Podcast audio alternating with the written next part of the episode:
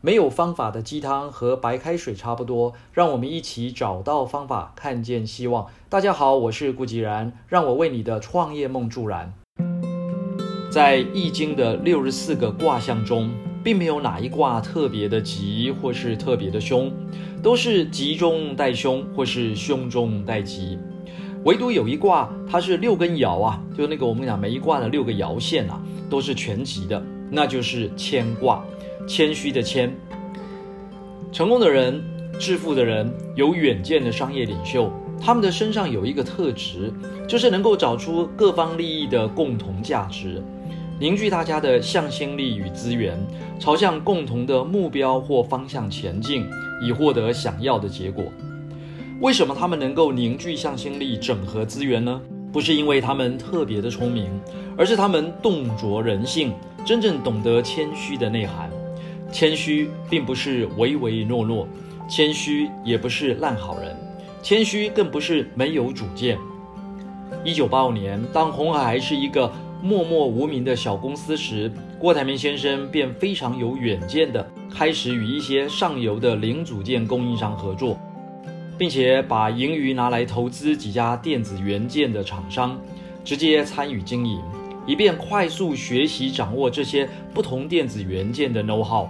作为红海集团划入系统组装的准备，当时一位这个电子元件厂的老板是这么说的：“郭先生那时候已经非常霸气，但是你并不会觉得不舒服，因为他的霸气总是站在对方的利益上，让你觉得本来就该这样做。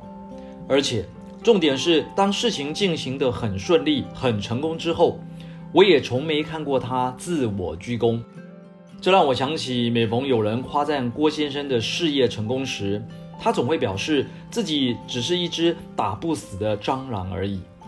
当媒体记者用台积电与红海的营收获利进行比较时，他则会说：“人家是苹果，我们只是一颗长得比较大的芭乐，不能放在一起比。”易经谦卦的卦意啊，就是谦卑而崇高，功成而不居，富有而不自满。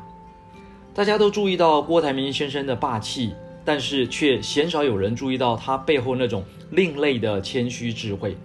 难怪他能够这么的富有。牵卦的每一爻是这样说的啊，就是每一卦里头会有六根爻线。那如果是两个断开的爻线，叫做阴爻，我们是用六来代表。那如果是一整根没有断开的爻线呢，那叫做阳爻，我们是用九来代表。由下而上来解释这六根爻线。最下面这个叫做初六爻，它的这个爻意啊，就是吉，吉利的吉。那六二呢是贞吉，贞呢就是贞操的贞，贞吉就是非常正、非常大的吉利。九三呢的第三根爻呢又回到吉啊，一样吉利的吉。那六四跟六五呢都是无不利，就是没有不利的事情。上六呢就是利用行师争一国。就是说，这个时候可以怎么样？可以出兵打仗的意思，几乎是易经六十四卦中的超级上上签。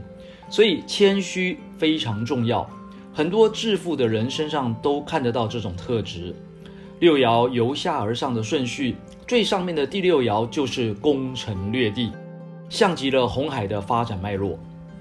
马云先生也曾说过：“人们赞誉我是超人，其实我并非天生就是优秀的经营者。到现在，我只敢说经营的还可以。我是经历了很多挫折和磨难之后啊，才领会一些经营的要诀。致富的人不是没有个性、没有脾气。马云与郭台铭都是很有个性的人，但是他们讲究宠辱不惊。宠辱不惊这句话是源自老子《道德经》第十三章。”宠辱若惊，贵大患若身。如果有兴趣的朋友，可以去看我们之前的一些分享。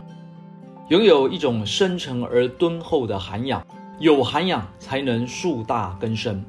而无法致富的人就顾不了那么多了，成天在一些鸡毛蒜皮的事上计较利害得失。别人的一个白眼，一句不中听的话，神经就会立即紧绷起来，浑身长满刺，还满脸窝囊气的到处找人评理。这当中的差异真是太大了。好，今天就先聊到这里，千万别走远。下一集我们来总结致富的秘密。以上就是今日的晨间小语，如果喜欢就帮忙转发出去喽。善知识要传递才能产生力量。我们下回再会。